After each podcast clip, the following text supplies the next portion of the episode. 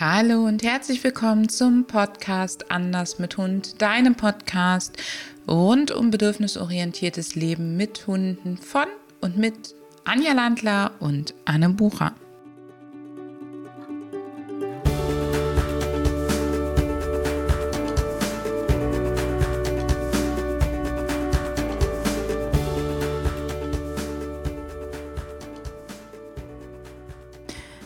Hallo und herzlich willkommen zu einer weiteren Episode vom Anders mit Hund Podcast. Und dieses hier ist mal wieder eine spezielle Episode, denn die liebe Anja und ich, wir haben uns Unterstützung geholt heute von der Ines Scheuer-Dinger. Vielleicht kennst du Ines. Ines ist Autorin, Expertin für jagdlich ambitionierte Hunde und für das Thema Waldbaden. Hallo liebe Ines, schön, dass du da bist. Hallo und äh, ich freue mich ganz arg, dass ich da sein darf. Und mit dabei ist heute auch Lisa. Lisa ist Hundetrainerin aus dem Anders mit Hund äh, Team und wohnt in Köln mit ihrem Hund Findus. Vielleicht kennst du sie schon aus der Podcast-Episode Findus lernt alleine bleiben. Hallo, liebe Lisa. Hallo, schön, dass ich hier sein darf. Ich habe heute Morgen irgendwie einen Knoten in der Zunge. Ähm, ich hoffe, das äh, regelt sich gleich. Ansonsten muss die liebe Anja nämlich übernehmen. Mhm. Wir, Alles klar, das werde ich tun. wir wollen heute mit dir über ein ganz spezielles Thema sprechen, was gar nicht so viel mit Hunden zu tun hat und dann aber doch wieder eine ganze Menge, weil es ganz viel damit zu tun hat, wie wir so unseren Weg gefunden haben und was eigentlich sich dadurch, dass wir mit unseren Hunden so leben, wie wir mit ihnen leben, sich in unserem Leben verändert hat. Ähm, Du hast jetzt also hier vier Hundetrainerinnen, die gleichzeitig vier ganz normale Hundemamas, Hundehalterinnen, Hundebezugspersonen sind. Ähm, das ist übrigens eine spannende Frage. Wie nennt ihr euch? Anja, wie nennst du dich? Ja, Mama. Und zwar aus dem ganz einfachen Grund, weil es kurz ist. Ines? Ich habe da, ich denke da, also ich muss da jetzt kurz drüber nachdenken. ich weiß es gar nicht. Würde ich auch Mama sagen, ja. Gibt es einen Unterschied? Ines, du hast ja auch ein, auch ein zweibeiniges Kind. Gibt es da einen Unterschied? Einer hat zwei Beine und das andere hat vier Beine.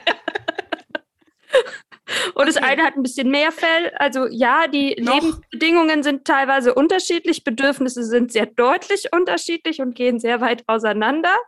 Ähm, das Kind ist kognitiv wahrscheinlich genauso weit wie der Hund. Deswegen gibt es da im Moment nicht ganz so viele Unterschiede. Essenstechnisch sind sie auch sehr ähnlich. Ähm, von der Kommunikation ist mein Sohn jetzt auch noch nicht so richtig weit. Also Okay, ich, ich meinte jetzt eher so in, dem, in, in der Beziehung zwischen dir und, aber es, wir, wir, wir machen das fast vielleicht nicht weiter auf.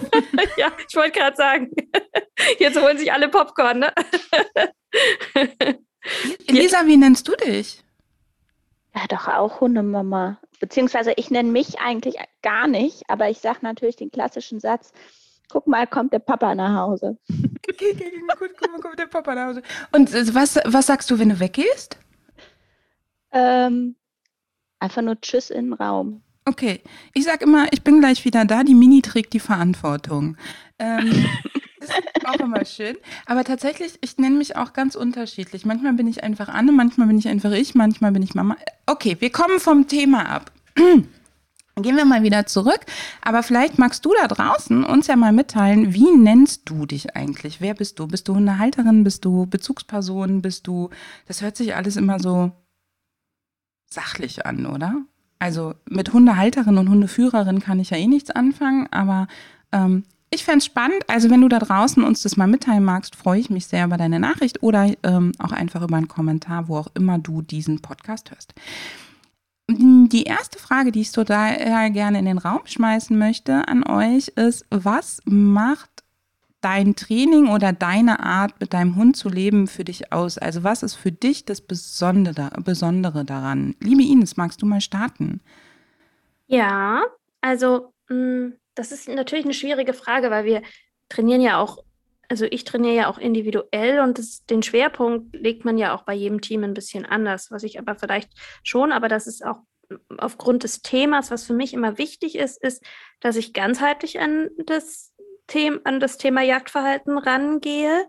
Ähm, das ist vielleicht auch ein bisschen anders. Natürlich, wenn man Tricktraining macht, dann muss man nicht ganz so ganzheitlich dran gehen, wie wenn man jetzt Jagdverhalten bearbeitet. Aber das ist, glaube ich, das, was mir sehr wichtig ist, dass ich wirklich weit außenrum die Dinge mit einbeziehe und dass wir, bevor wir ins wirkliche Training, also Rückruf oder die Arbeit an jagdlichen Auslösern arbeiten, dass wir wirklich gucken, dass außenrum alles, äh, ich sag mal, gut läuft, dass da keine Dinge sind, die mh, hm, das Verhalten irgendwie beeinflussen und dass wir eben nicht gleich so den Blick so auf die auf Verstärkung und Konsequenzen und so legen, sondern dass wir erstmal vorab gut gucken, was können wir da noch verändern, dass es dem Hund gut geht, dass es dem Menschen gut geht, sodass das, was wir dann auch machen und das Training, was wir machen, einen guten Wirkungsgrad hat. Ich glaube, das ist ein großer, großer Fokus, da erstmal auf die Bedürfnisse des Hundes einzugehen, bevor wir ins eigentliche Training, also natürlich gehört das für mich schon zum Training dazu, aber bevor wir ins eigentliche Training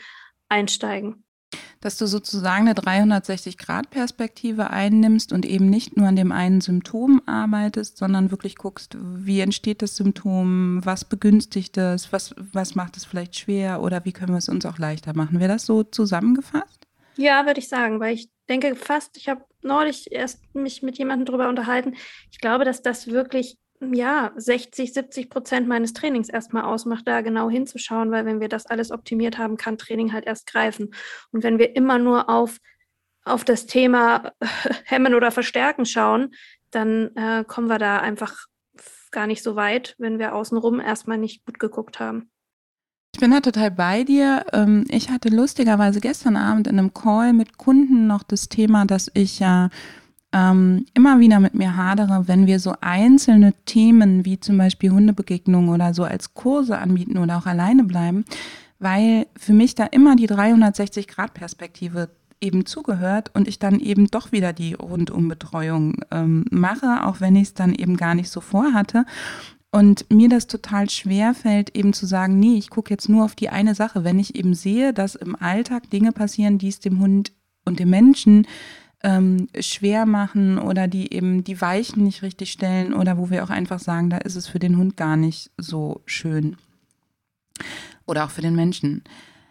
Anja, was macht für dich dein Leben mit Hund und dein Training mit Hund aus? Was glaubst du, ist das für dich, was dich daran so richtig schön gesagt hat, das ist jetzt meine Methode und da bin ich angekommen? Also was mir da jetzt als erstes in den Sinn kommen ist, äh, so ganz übergeordnet quasi, dass äh, die Bedürfnisse, ähm, dass die Bedürfnisse im Vordergrund stehen.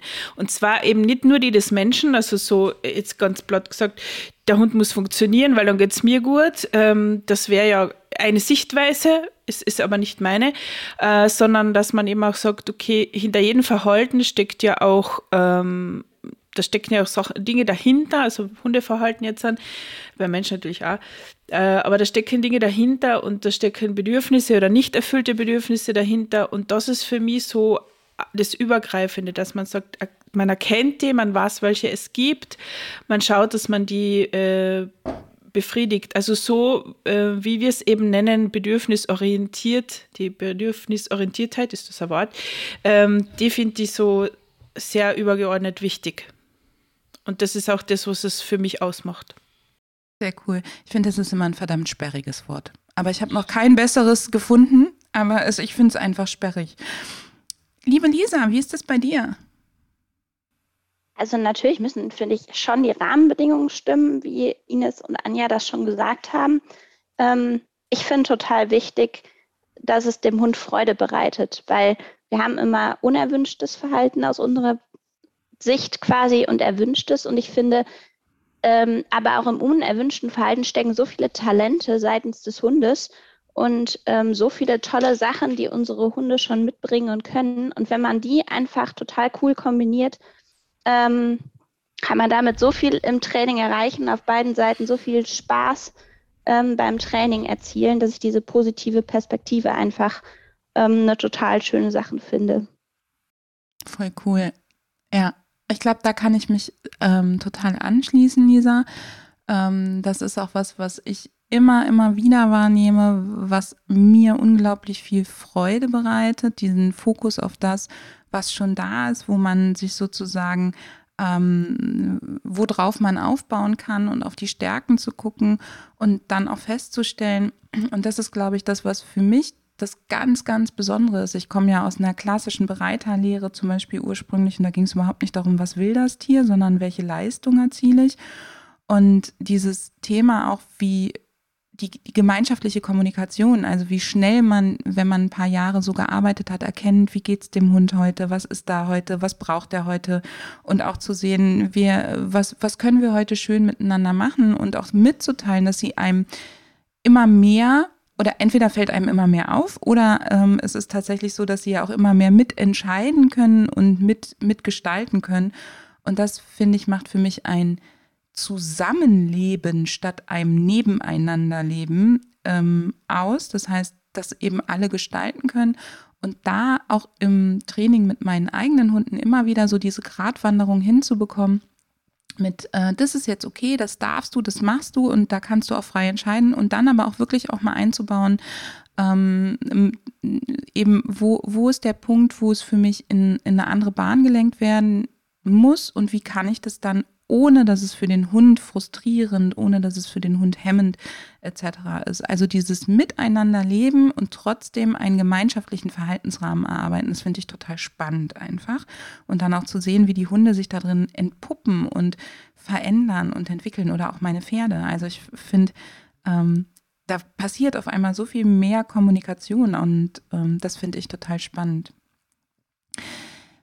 Meine nächste Frage, die ich so in die Runde schmeißen möchte, ist, war dafür, dieses Training gehen zu können oder diese Art zu leben. Ähm, ich glaube, wir sind uns alle einig, dass Training und die Art, mit den Tieren zu leben, sehr ineinander vernetzt ist. Ähm, war bei euch dafür eine persönliche Veränderung notwendig oder ist die automatisch damit gekommen? Also gab es etwas, wo ihr euch als Person dadurch verändert hat? Ich schmeiß die Frage mal als erstes an Anja. ja, also definitiv. Beides ist der Fall. Ähm, ich musste mir aktiv ein paar Dinge vor Augen führen, die ich zu ändern hatte. Sonst wird es nicht funktionieren und manche Dinge kamen von allein. Ähm, also ich habe zum Beispiel äh, also das, das schon das Zusammenleben mit, mit meinem ersten Hund. Ähm, ich musste raus aus diesem puren Egoismus. Ja, wenn du dein ganzes Leben, also gut, ich habe einen Partner gehabt, ja, äh, aber ich habe noch nie für ein Lebewesen in dem Sinne sorgen müssen. Ja, ich, also ich habe keine Kinder, aber ich denke, es ist ein ähnlicher Mechanismus, wenn man ein Kind kriegt, aber da wächst man ja anders rein auch, also wenn man es halt selber gebärt. Ähm, also das war für mich schon äh, eine große Umstellung, quasi die Tagesstrukturen anzupassen und so. Also das war für mich schon, das klingt jetzt zu banal, aber für mich war das tatsächlich ein großer Schritt.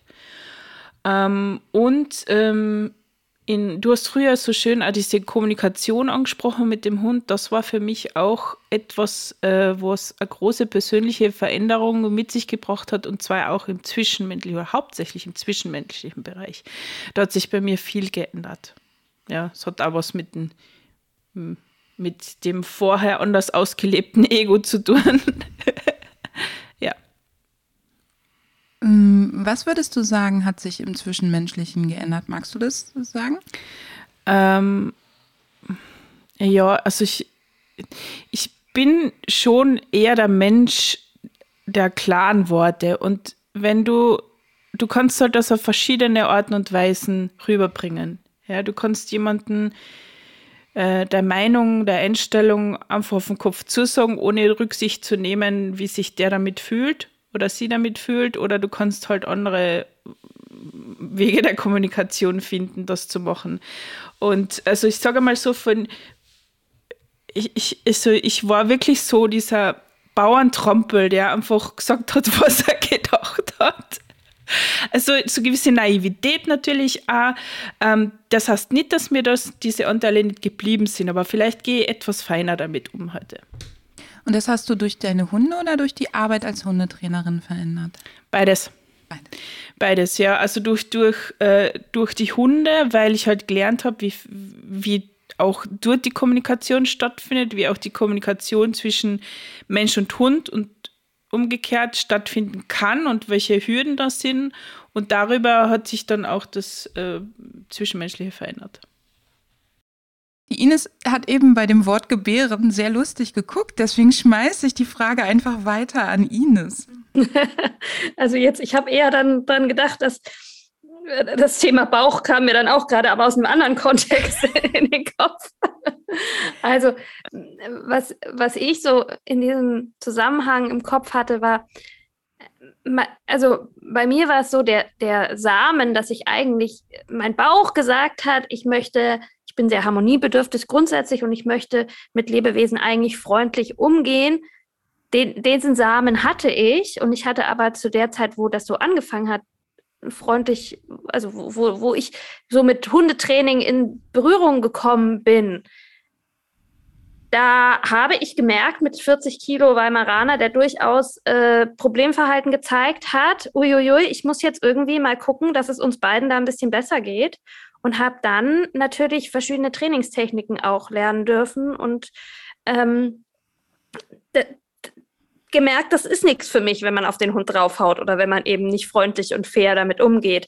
Auf der anderen Seite hat das natürlich, hat der Bauch gesagt, hey, du brauchst irgendwie eine Umgangsform, die dir entspricht, aber so die Gesellschaft, der andere Part oder so auch in meinem Umfeld war dann ganz viel so, naja, das geht doch so nicht und äh, der kann doch nicht irgendwelche kleinen Dackel auf den Rücken legen und ja, natürlich wusste ich auch, dass das nicht so ging, aber die Konsequenz ist natürlich nicht irgendwie unfair mit dem Tier umzugehen. Und diese, ich glaube, diese Diskrepanz zwischen Bauch und dann wieder, was man so von außen gesagt hat, da musste ich viel lernen, damit ich, äh, damit ich das ja, damit ich weiß, ich kann meinem Bauch treu bleiben, ich kann ähm, trotzdem Trainingstechniken machen, die fair und freundlich sind, auch in diesem Vertrauen zu bleiben. Das war bei mir ganz viel Lernprozess und hat auch lange gedauert, ähm, immer wieder sich zu reflektieren und zu sagen, nee, das ist ein guter Weg für uns. Und ähm, auch wenn es vielleicht, ähm, vielleicht nicht das ist, was sich andere Leute vorstellen, wie man mit seinem Tier umgeht, das ist aber meine, meine Art, mit Tieren umzugehen. Und man kriegt ja dann auch ganz viel zurück. Das ist ja total äh, schön, aber das ist halt ein Prozess, dass du immer wieder auf dich vertraust und weißt, okay, es geht anders und äh, egal, was die Nachbarn sagen oder egal, was, wenn dich jemand komisch anschaut und so. Und das, ja, da habe ich, äh, habe ich, glaube ich, mich viel verändern müssen, dürfen. Aber du lernst ja dadurch auch ganz viel Empathie gegenüber dem Tier und je mehr du beobachtest und je mehr du siehst, desto weniger Sachen kannst du eben irgendwann mal machen. Das ist ja ein Lernprozess, wo man immer sensibler wird und immer und auf der anderen Seite kriegt man ja auch total viel zurück. Und das ist, glaube ich, der Prozess der Veränderung, den man, wenn man mit dem Training startet, immer so ein bisschen ausgeliefert ist und der aber dann sich ja ganz zu ganz wunderbaren, schönen, tiefen Bindungen zu seinem Tier entwickeln kann. Würdest du sagen, dass dieser Prozess und dieser Weg bei dir zu mehr Stärke, Resilienz und Selbstvertrauen geführt hat? Ja, wenn man das so sagen kann, ja, würde ich jetzt schon sagen, ja. Also irgendwann ist dann auch so, ne, ist der Ruf erst ruiniert, ist ja auch egal. Also ich mache das jetzt so, weil mein Bauch sagt, das ist gut für mich und mein Tier. Ist mir doch wurscht, was äh, die Nachbarn sagen, was irgendwelche äh, anderen Leute sagen, irgendwelche Gassi-Bekanntschaften. Nee, ich weiß, was für, was für uns gut tut als Mensch und Hund. Und die Verstärkung erfolgt dadurch, dass du eben euren Zusammenhalt siehst. Natürlich. Und natürlich auch, dass man Trainingserfolge ja auch sieht. Ja, die, die, die sind auch wichtig, glaube ich. Die sind wirklich wichtig. Lisa, wie ist das bei dir?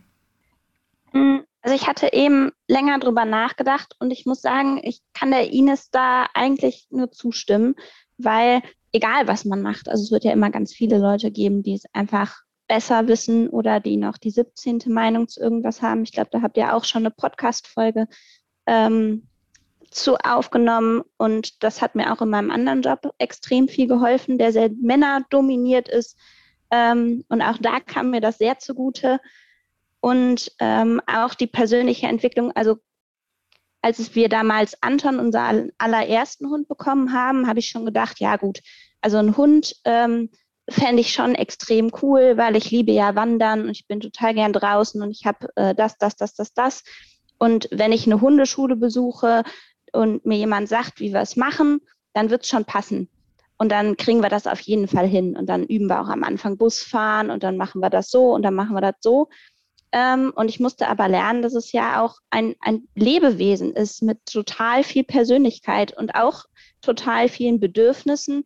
und ähm, total vielen per Charaktereigenschaften. Und auch das Lebewesen macht bei uns ja eine riesen Persönlichkeitsentwicklung, wenn wir das Umfeld wechseln, wenn wir unseren Hund bekommen. Und ähm, ich glaube, das passiert auf beiden Seiten so ein bisschen. Also wir haben uns ja dafür entschieden, ähm, genau das zu sehen, genau das wahrzunehmen, auch auf das Lebewesen einzugehen und seine Bedürfnisse wahrzunehmen. Ähm, und das auch gegenüber anderen Leuten ja offen zu zeigen.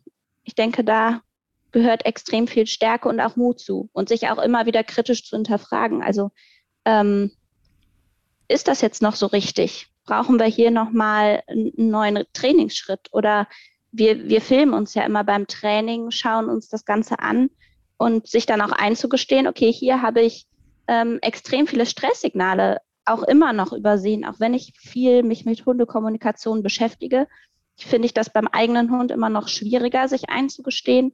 Ähm, und ich glaube, auch dazu gehört extrem viel persönliche Entwicklung, ähm, dazu zu sehen, okay, hier kann ich an mir selber auch noch arbeiten. Bei mir war es tatsächlich, also ich kann mich in ganz vielen Sachen da wiederfinden und ähm, bei mir war es ein bisschen wie bei Ines. Bei mir hat es ja über die Pferde angefangen und ich hatte aber ja gleichzeitig dieses ehrgeizige Ziel, Bereiterin zu werden mm, und eine richtig gute natürlich, also keine halben Sachen und so. Und dann habe ich festgestellt, mm, dass dieser, also dieser Job war mein Traum und trotzdem habe ich total drunter gelitten. Und zwar so sehr, dass ich keine Lust mehr hatte, Zeit mit dem eigenen Pferd zu verbringen. Und gleichzeitig hat das eigene Pferd, je mehr ich in dieser Bereiterausbildung, je weiter ich da gekommen bin, desto mehr hat mich das eigene Pferd tatsächlich Köln sehen lassen, weil der diesen Umgang von mir gar nicht kannte. Und der war mit seinen 850 Kilo ähm, mir natürlich körperlich haushoch überlegen. Und dann habe ich irgendwann festgestellt, es fühlt sich total mies an. Und dann kam so dieses Umdenken, dass dieses ganze, ich sag mal, Schein und Sein auf dem Turnierplatz und in den Reitstellen und sonst was, dieses ähm, Leben nach einem Muster scheinbar für mich nicht passt. Und dass dieses Leben für ein Muster, das war für mich eine ganz schwierige Zeit, weil ich war da 17, ja, und das ist ja sowieso, also so mit 16, 17, 18 ist ja eh eine schwierige Zeit. Und dann festzustellen, du bist, du bist da tatsächlich anders und du darfst jetzt lernen, irgendwie deinen Weg zu finden und zu gehen, hat mich tatsächlich zwischendurch auch wirklich zerrissen. Also das war ganz schlimm, weil ich habe mein Kind, ich habe von mit drei Jahren schon allen gesagt, ich werde Pferdewirtin. Und dann damals gab es keine Klickertrainer für Pferde oder so. Und ich habe mich hat es wirklich zerfetzt damals. Und dann kam aber so dieses ähm, dieses, okay, dann ist es okay, dass ich anders bin. Natürlich habe ich auch heute noch Sachen, wo ich, wo ich da an mir zweifle und solche Sachen, aber dieses in mich reinlauschen und in mich reflekt, also mich zu reflektieren und auch drauf zu gucken, nicht, was können wir nicht, was die anderen können, sondern was können wir Tolles, woran wir total Freude haben. Also mich nicht mehr zu vergleichen mit meinem E850 Kaltblut, ja, in der Dressur kannst du dich super mit vergleichen, bist du immer der Trampel und wirst du immer schlecht abschneiden, aber dann zu sagen, boah, das, was wir gerade hier zusammen erreichen und das, wie wir es erreichen, das fühlt sich so gut an.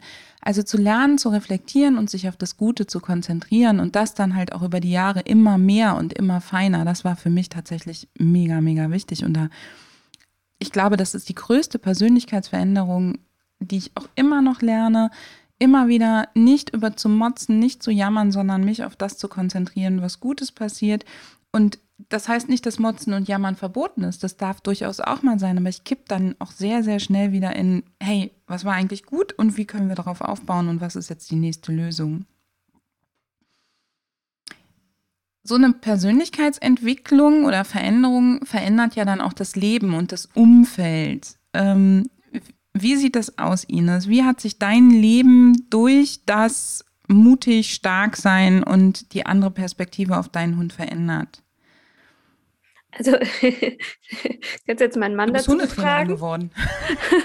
ja, und ich glaube, dieses, ähm, ich habe mal irgendwann, habe ich auch geschrieben, ich bin ein bisschen gebrainwashed, glaube ich, wenn man halt über mehr, also jetzt sind es fast 15 Jahre, ähm, immer wieder in seinem Training und in seinem Alltag nichts anderes macht, als den Fokus aufs Positive legen und nochmal zu gucken, wo kann man an den Lernbedingungen irgendwas drehen, wie kann man irgendwie was verändern, dann zieht sich das halt leider auch durch den Alltag. Und dann hat man eben auch eine andere Herangehensweise an Probleme heranzugehen und das kann für Leute, die sich einfach mal, was ja auch völlig okay ist, mal aufregen wollen, sehr befremdlich sein, wenn ich dann gleich wieder so dieses so, Analyse und wie können wir es jetzt gut machen und was ist daran noch gut und was könnten wir vielleicht ausbauen, das ist dann schon sehr nervig. Ich glaube, für meine Familie ist das manchmal sehr nervig.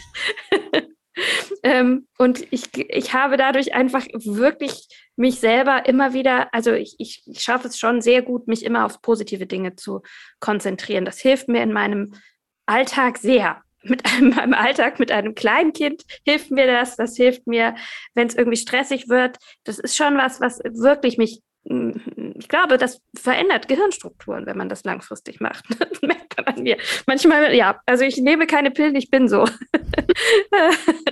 Und, ähm, Und ja, ich glaube. verändert Gehirnstrukturen. Ja, eben. Und äh, von daher, ähm, das hat mir wirklich geholfen und es hat mir auch geholfen, mit schwierigen Situationen viel besser zurechtzukommen für mich ähm, ja, das ist, das merke ich immer mehr, dass ich da sehr dankbar bin, dass meine Hunde mich so weit gebracht haben und dass mein Alltag und all die tollen Kunden, die ich habe, mich immer wieder dazu bringen, ähm, weil das ist wirklich auch ein Mehrwert, wie ich finde.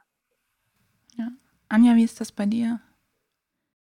Also bei mir ist es auch so, dass ich eben von der Arbeit mit Menschen gewechselt habe zur Arbeit mit Menschen mit Hund. Das war so ein riesiges Thema für mich schon, weil ich kann mich noch erinnern, ähm, ich mit meinem 13 Wochen alten Hund ähm, am Hundeplatz in der Hundeschule und völlig überwältigt und mir gedacht, also Hundetrainer, das kann ich mir echt nie vorstellen, dass ich das mache. So, ja, zack, jetzt sind wir da schon seit einigen Jahren. Ähm, das war sicher die größte Veränderung und bei mir hat sich das auch auf alle Lebensbereiche äh, ausgewirkt. Definitiv. Ja. Also ich kann mich da ähm, der Ines anschließen. Ich bin definitiv nicht so weit wie die Ines. Also ich bin, ich bin schon eher so ein bisschen ein Pessimist. Im, also wie soll ich sagen, äh, im grundlegender Optimist mit einer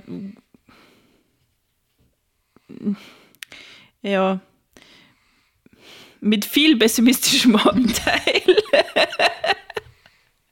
also wenn es hart auf fort kommt, bin ich schon sehr, äh, bin ich schon eher dieser positiv eingestellte Mensch. Aber äh, grundsätzlich, äh, ja, bin ich auch noch sehr skeptisch in meinem Leben. Also da ist sicher noch vieles möglich, sage ich mal. Aber es hat sich eben, wie gesagt, auf, auf alle Bereiche also beruflich und das finde ich ist schon ein wesentlicher Anteil, hat sich viel geändert, weil äh, unser Leben besteht ja, also zumindest bei uns Vieren, ja, ist es so, ich, ich möchte jetzt alle mit ins Boot, dass unser hauptsächliches Leben ja aus dem Beruf besteht. Ja, also wir verbringen ja viel Zeit, ja, Anne und die sind ja vielleicht noch mal ein bisschen ähm, Mm.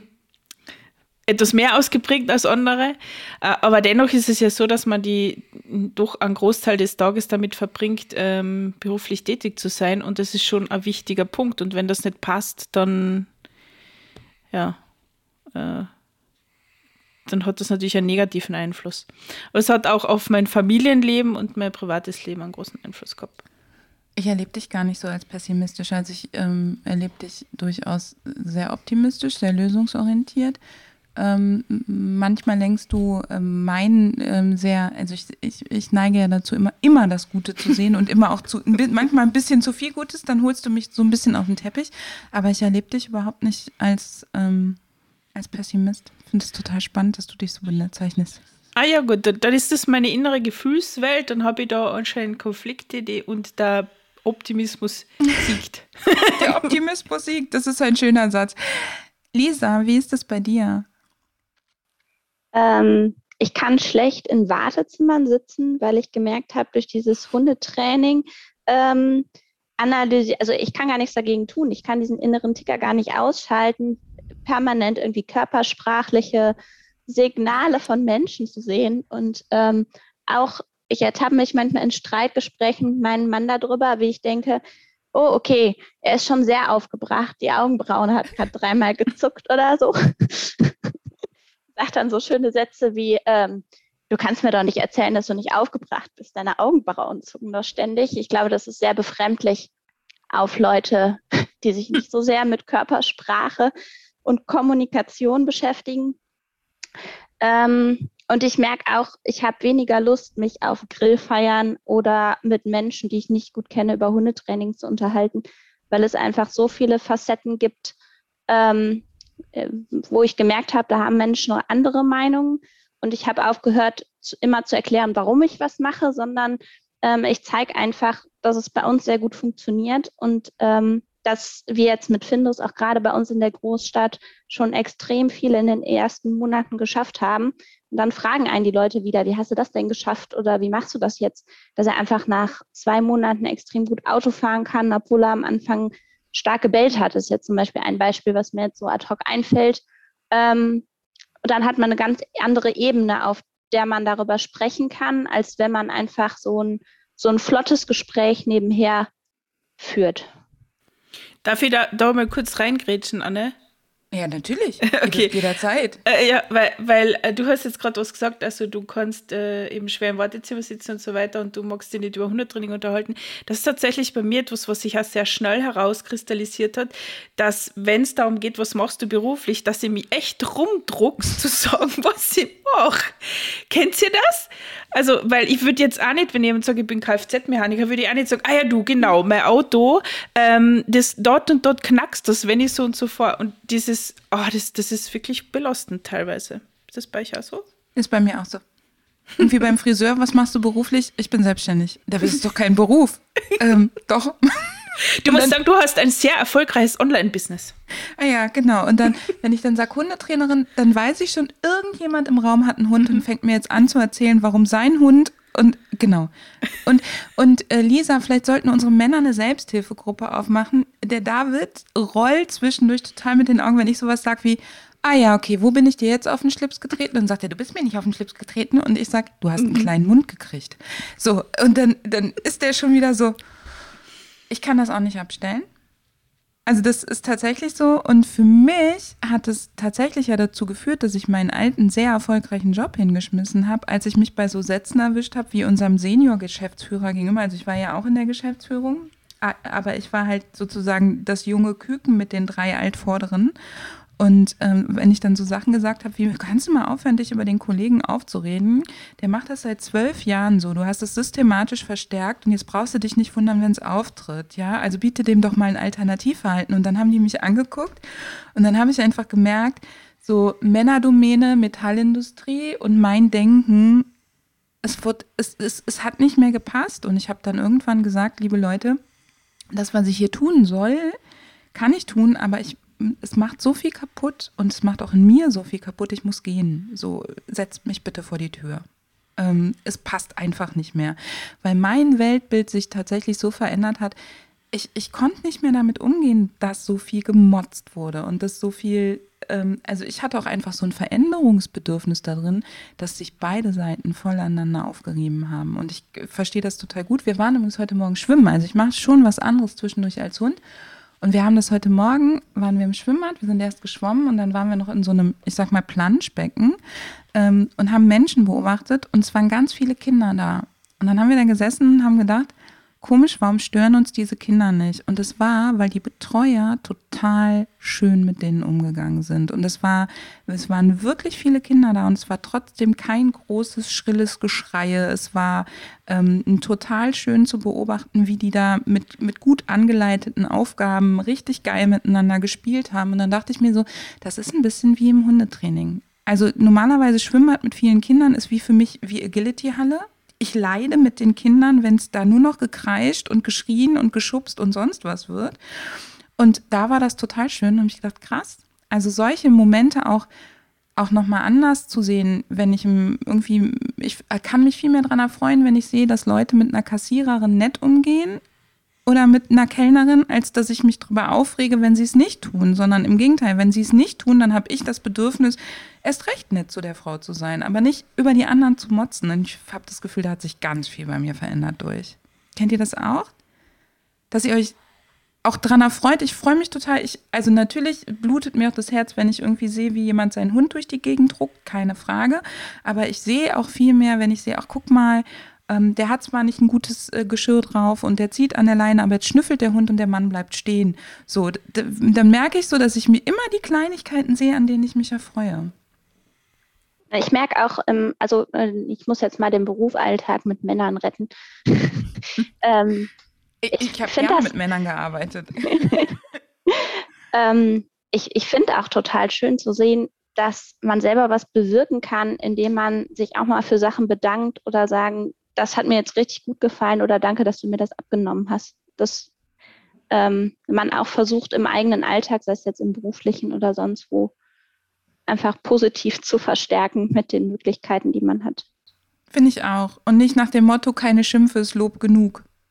So. Wenn ihr Mensch-Hunde-Teams beobachtet und ihr habt keinen Auftrag oder auch ihr Kunden kommen neu zu euch, ähm, hat sich eure durch diesen langen Weg eure Perspektive auf die Teams verändert? Anja? Definitiv. Also definitiv.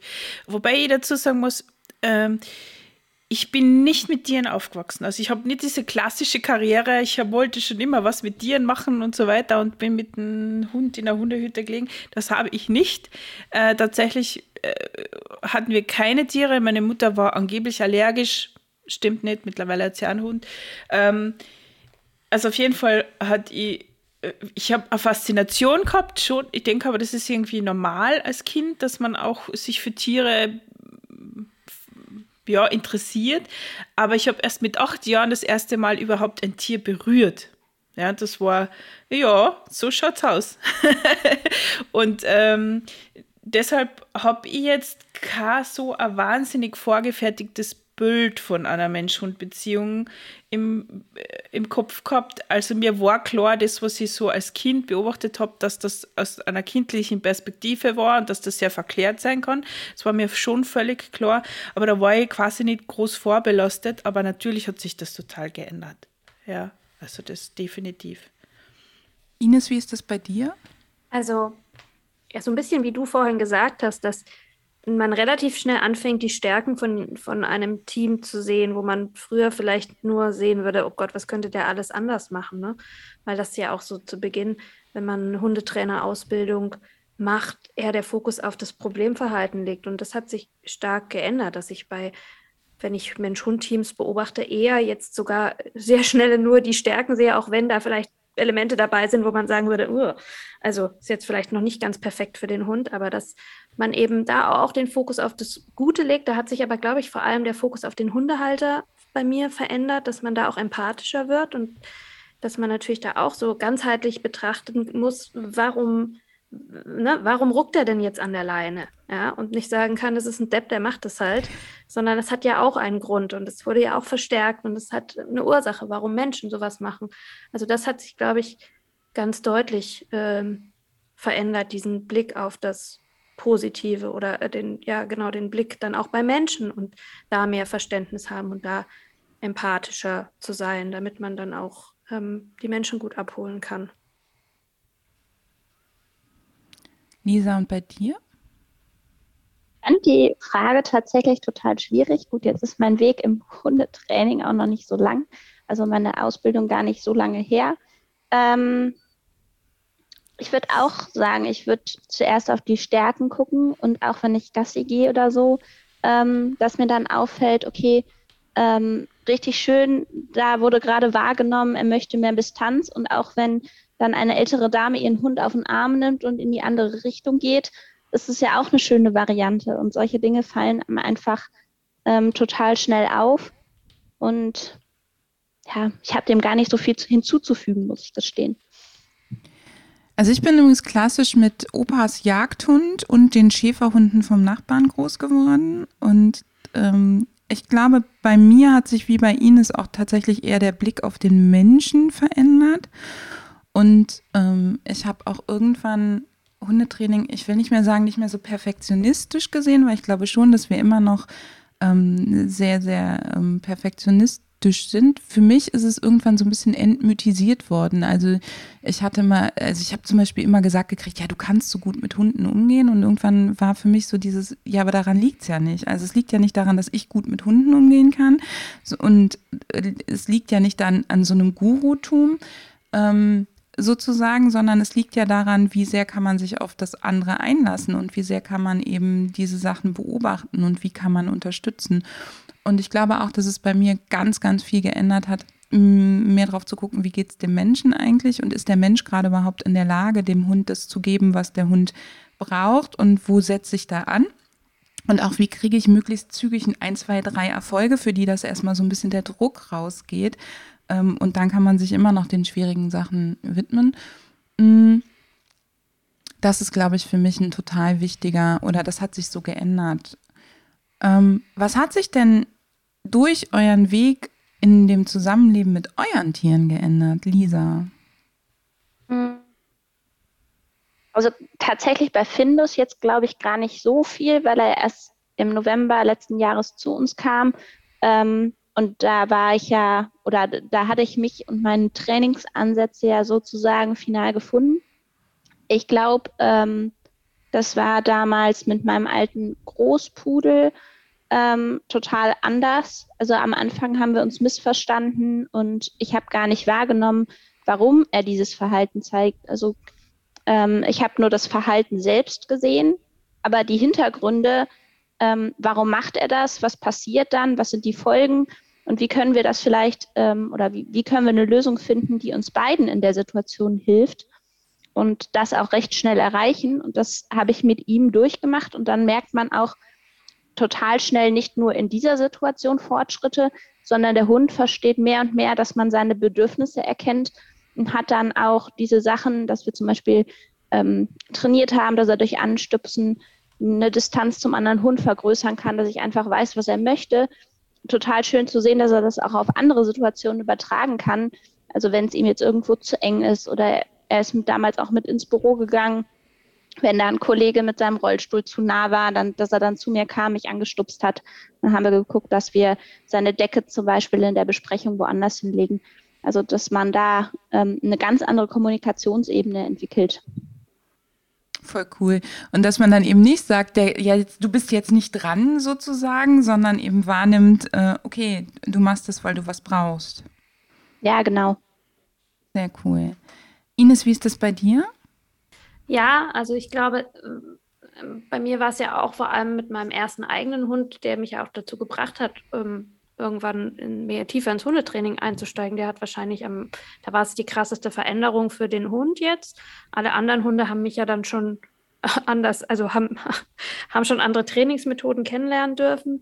Ich glaube, dass ich immer, ähm, immer mehr gucke, wo sind denn, also ich weiß, dass ich sehr viel trainieren kann. Manche Sachen will ich auch nicht trainieren und manche Sachen, glaube ich, sind auch vielleicht auch gar nicht hilfreich zu trainieren. Oder ich kann vielleicht auch mir Sachen leichter machen als als äh, Hundehalter in dem Fall, also Hunde, Hundemama, ähm, ähm, dass, dass man sich das erlaubt. Ich glaube, das ist nochmal ein Schritt, dass man sagt, hey, ich kann in meinem Alltag Hundebegegnungen gut aus dem Weg gehen, das ist überhaupt kein Problem. Und meine Lotti muss nicht jeden treffen. Und wir gehen halt dort, wo ich weiß, da, ne, also sie kann es, wenn es mal sein muss, aber ich kann da gut ähm, ich kann mit ihr da gut auf einem Maß sein, wo wir jetzt nicht jede Woche noch zusätzlich irgendwie total viel trainieren müssen. Genau das andere Themen, wo ich sage, nee, muss sie jetzt auch nicht können, können wir durch Management lösen. Ne? Das kommt mir halt auch entgegen. Ich bin da manchmal auch nicht so fleißig. Aber sich das zu erlauben, ohne schlechtes Gewissen, das ist, glaube ich, immer mehr geworden und zu sagen, nee, ein Hund muss ja auch nicht alles können und da auch Prioritäten im Training zu setzen. Ich glaube, das ist nochmal ein Schritt, der wo ich in den letzten Jahren noch mal mehr dazugelernt habe ähm, und auch immer wieder dann abwäge, was ist wirklich wichtig, dass wenn es passiert, weil ich habe ja auch die Verantwortung für meinen Hund, dass wenn er in eine doofe Situation auch ohne mich kommt, dass der da zurechtkommt. Ne? Also ganz untrainiert den Hund ins Leben zu lassen, ist ja auch nicht gerade verantwortlich. Ähm, aber da so eine gewisse Entspanntheit auch zu kriegen und zu sagen, ja, ich bin Hundetrainerin, aber das muss mein Hund jetzt nicht können. Ähm, ich glaube, da haben jetzt alle noch mal ein bisschen von profitiert. Anja, machst du bald Stadt, äh, Stadttraining mit der AIDA, damit, wenn ihr mal vom Berg aus in die Stadt kommt? Muss doch jeder Hund können, oder? Mit der Tram fahren. Nee, Erstens gibt es bei uns kein Tram.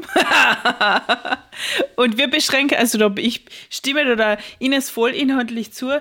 Ich habe jetzt schon ein bisschen überlegt, bin froh, dass du mich gleich als erstes äh, gefragt hast, weil wenn ich das jetzt sage, ich glaube, dass, dass ich mir damit jetzt ja, das, also dass vielleicht das Bild auf mich doch ein anderes sein wird.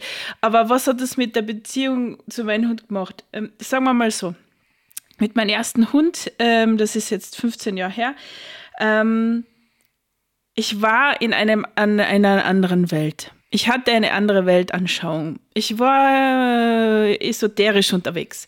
Und des, dementsprechend äh, hat sich die Beziehung zu meinem Hund definitiv, also verändert und die, den Blick darauf, der Blick darauf definitiv verändert. Ja, von, du hast früher ein Wort gesagt, das ist bei mir, das hat mich getriggert. Entmystifiziert. Genau so ist es nämlich, weil wenn du keine Ahnung von Hunden hast und in so einer ESO-Welle, auf so einer ESO-Welle reitest, dann bildest du ja was i dir was für Sachen ein, was so ein Hund ist und was so ein Hund kann und warum er Dinge tut. Ja, ich, ich kann mich erinnern, wenn ich das jetzt erzähle, ihr werdet es mir für irre halten. Wir waren wandern mit dem Hund. Also, ähm, wir wohnen ja in Österreich, es waren jetzt keine steilen Berge, es war eine schöne, eher gerade Wanderung. Und äh, sie hat halt sehr häufig in die Gegend geschaut. Also ich, ich habe damals gedacht, sie schaut. Natürlich hat sie gerochen in erster Linie. Und ich sage zu meinem Papa, ja, die nehmen Dinge wahr, die wir nicht wahrnehmen. Tatsächlich hatte ich recht rein fachlich, weil geruchlich nehmen wir das nicht wahr, aber gemeint habe ich ganz was anderes, okay? So, ich habe mir jetzt komplett nackig. Ja, ja, äh, Feen, Elfen, keine Ahnung, also was ich da damals gedacht habe. Also ich, hab, weiß schon, was ich gedacht habe.